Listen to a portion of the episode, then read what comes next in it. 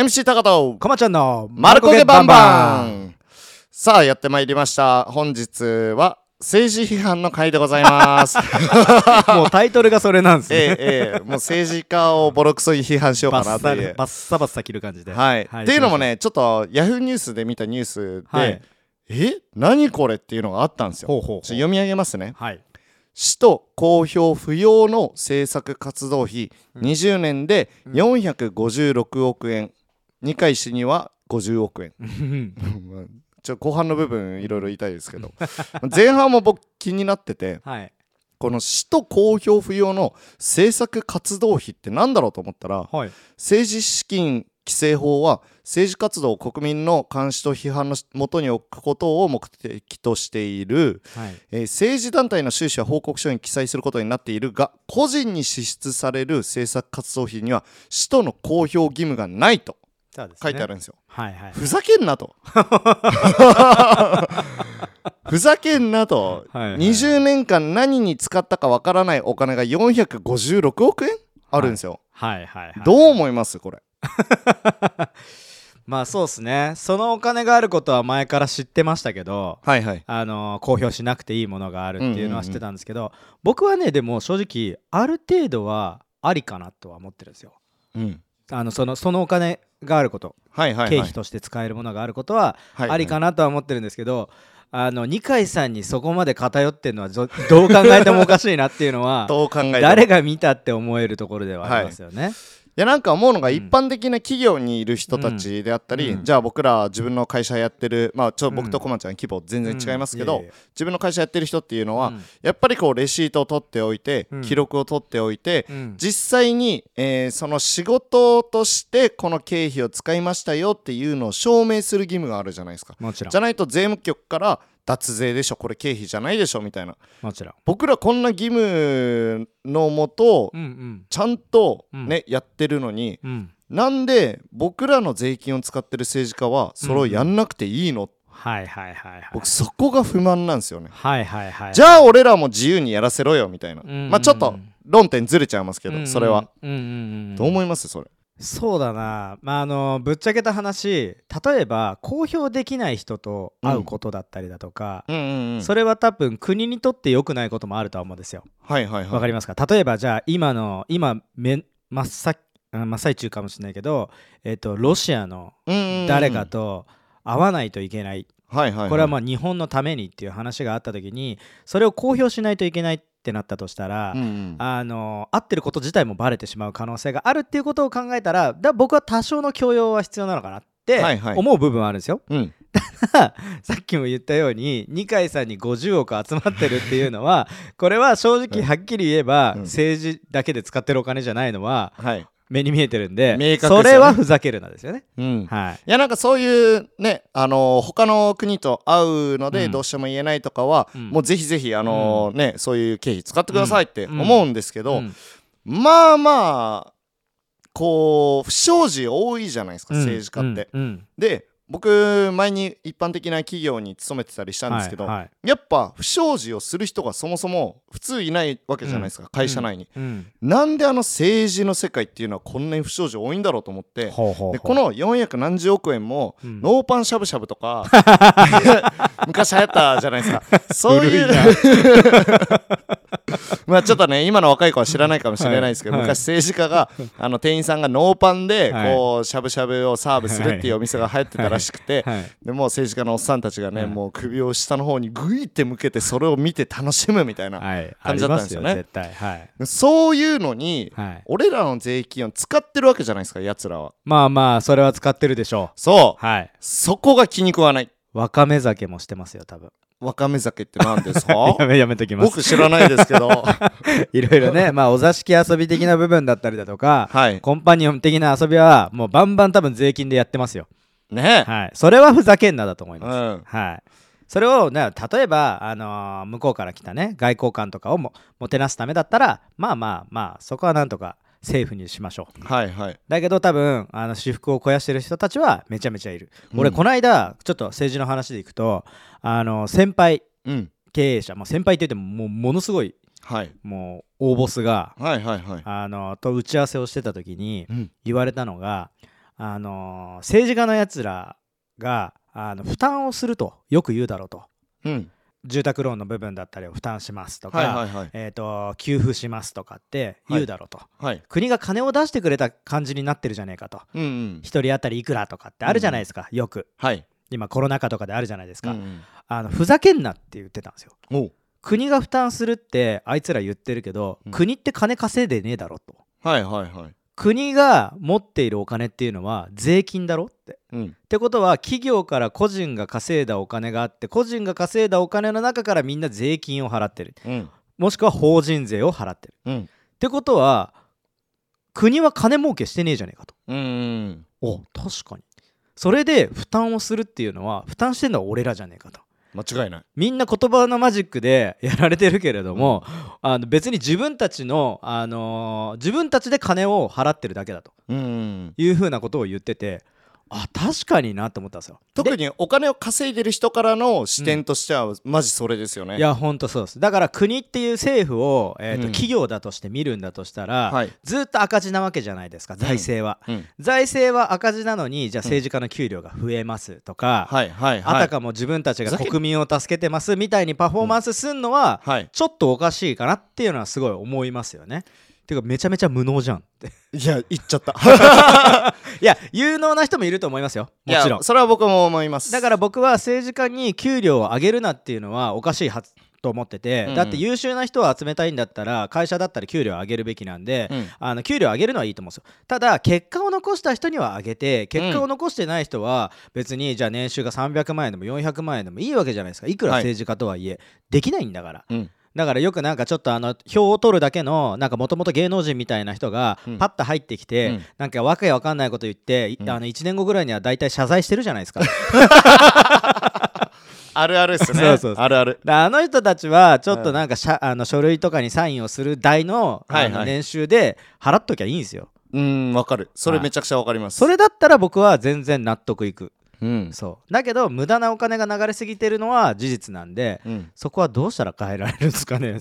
いやーどう変えられるかわかんないけどその無能の話で言うと、僕一番なんだろうムカつくのが国会で寝てるおっさんたちなんですよね、あの人があの人たちが有能なわけないんですよ。はいはいはいはいで有能だったらあそこで寝たりしないし意識低いですからね。そうそうそう、ん全員やめちまえと。お前らに日本任せたくないわでああいうやつらに限って絶対こう自分たちのために税金使ってんだろうなって僕偏見持っちゃうんですよね、うん。ただ僕の偏見って大体当たるんで、だからガーシーが暴露するべきはそっちですよね。そうだからそれやってほしいなっていう期待はちょっと持っちゃってます。正直芸能人の暴露とかうん。どうでもよくて、うん。いやそれは人間だからうん。浮気ぐらいするよと、いや間違いない。あのそんな失敗はあるしそれって夫婦のことだから、うん。お前がとやかく言うことじゃねえだろっていつも聞いてて思うんですけどでも政治に関してはみんなが知る義務があるわけじゃないですか、うん。さっき言ったようにみんなの税金の中から給料をもらっていて、うん。みんなのみんなが稼いだお金でうん。やっぱり働いているわけだから知る義務は絶対あると思うんですよ、はいだからガーシーがせっかく議員になったんだったら日本にもう戻ってきて、うん。中に入って、うん。その汚職を暴いてくれたらその時は彼をヒーローと称えます。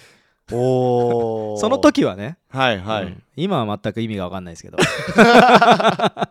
もうでもやっぱこうガーシーがこう需要ある理由そういう不倫とか浮気の情報をうん。出す理由っていうのはやっぱり不倫とか浮気を良きとしない、えーそういう話題が大好きな世の中だからこそガーシーは需要があるからこそその話をするわけですよね。まあみんなが求めてるってことですよね。そだくだらないなってね。正直思う人の浮気とかはう、うん、知らない人じゃないですかみんな。うん、近場の方が面白いですよ、間違いない。はい、あいつ最近浮気したらしいぞって、はいはいはい。奥さんにこっぴどく怒られたらしいよって話だったら、もうケタケタしながら酒飲めるんですけど、ね。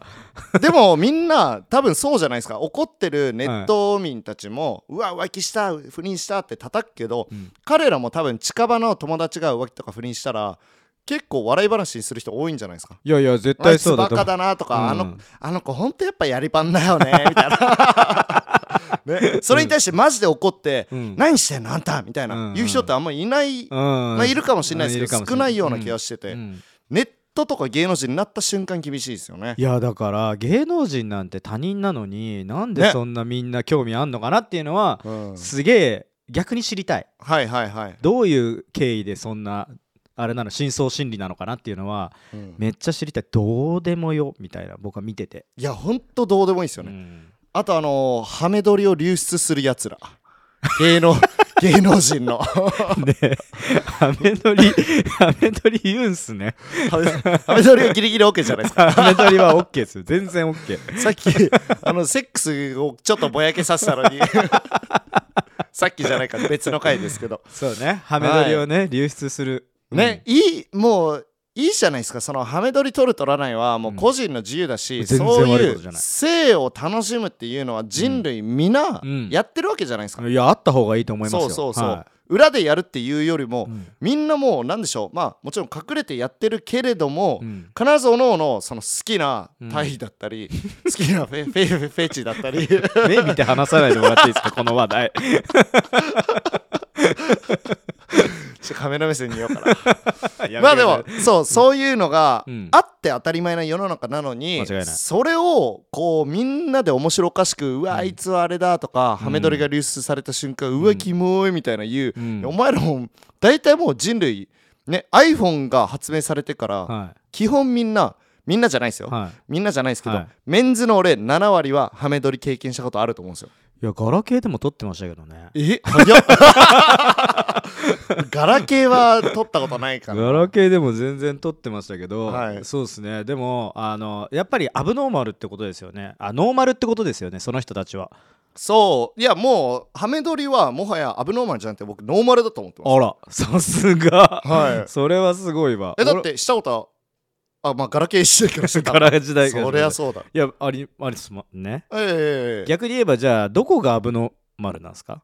いやどうなんすかね。その基準もやっぱ人によって違うから。まあもちろんもちろんもちろん、はい、いやタカさんのアブノーマルっす。俺のアブノーマルは ケツの穴に何か突っ込まれた時ですかね。ねね。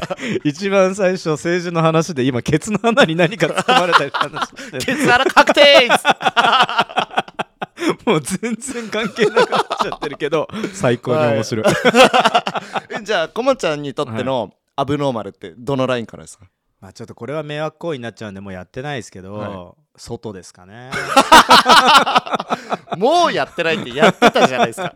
若い時はねうん。やっぱりありましたよ。そういうはい。もう場所がなかったから、ねそうですよね、はい。そういうなかなかね、うん。ちょっと実家じゃ親がトントントンって入ってきてバーンってなっちゃう。て裸あみたいになっちゃうし。なっちゃうなっちゃう、うん。しかもラブ放題もあのーやっぱ稼いでないからそれを払えなかったりするんで。そうそうそう。それは中学生ぐらいの時はなかなか厳しいですよね。でも一番お盛んな時期じゃないですか10代後半とか。もうもう毎日でもやりたいですよね。ね。うん。僕なんて授業中謎に勃起してましたもん いたいた。しかもそういう人いた。授業の終わるタイミングに近い時になぜかやっぱ反応するんですよね、はいああいう時って。一番反応しちゃいけない時に反応するから、その教科書でみんな隠してたんですけどいたいたなんか中学ぐらいの時に赤髪のまあ僕インターナショナルスクールだったんで、うん。外国人の先生で、うんうん。そんな超美人とか超可愛いとかじゃないんですけど、うん。なんか謎のエロスがある方がいて、うんうんよくその教団っていう、あのー先生の机みたいなのあるじゃないですか、そこにちょっと短めのスカートで足組んで乗ったりして普通に教えるんですよみんなに。もうエロい。でしょ？はい。で日本じゃ考えられないけど、外国ではまあ国によるかもしれないですけど、はい。全然そういう先生っていうのを別に受け入れられてたりしててはいはいはいはいでうちのインターにはそういうのがいたんですよ。であやべ反反応するぞこれはみたいな。まあまあまあ。授業あと2分じゃんみたいな。やべえなと思って立ち上がる瞬間僕の横男4人ぐらい、はい。みんな教科書こうやって持ってたんですよ。で後々みんなで話し合って答え合わせしたんですけど、え？勃起した？みたいな。はい。お前も？みたいな。4人全員。間違いない。ね。それはもうだって男はもうベルトのとこに挟むしかないですもんああ 防ぎ方でやった えやりませんでした？やんなかった。えー、大体そうっすよね。ベルトに挟みますよ男は。えだってそれでさらにムクムクムクニョキニョキニョキって言ったら「こんにちは」ってしません？でかいやいやいや。そういうことじゃない。なんならちっちゃいし。でか。なんならちっちゃいし。長っ。まあでも授業中昼寝して立っちゃうみたいな人ははい。やっぱめっちゃいたし中学生ぐらいだったらみんなバカだからはいはい。お見ておい見ろ見ろ見ろ見ろ。はいはい。ほらほらほらみたいなやってるやつはいっぱいいましたよね。俺よく実家であのーまあ寝ちゃうん寝ちゃうんですよ、僕、ん。あのー眠気に極端に弱くて、うん。でこうリビングで寝てる時とかにこう親に起こされて「上がるよ」みたいな。こうベッドで寝なみたいな言われるんですけど、うん。僕そういう時大体すぐに動かなかった めちゃめちゃパッチリ目覚めてるんですけど動けない事情が毎回あって 今これ初めて言うんで、あのー母親が聞いてないことを祈ります。いやわかるわかる。親が親の前が一番恥ずかしいですもんね。そうそうそう友達ならまだしも。はい、あのテント張った状態になっちゃうと、はい。家だとだるぎでちょっとあの。ゆるゆるな時があるから。パジャマだから圧倒的テント 間違いない。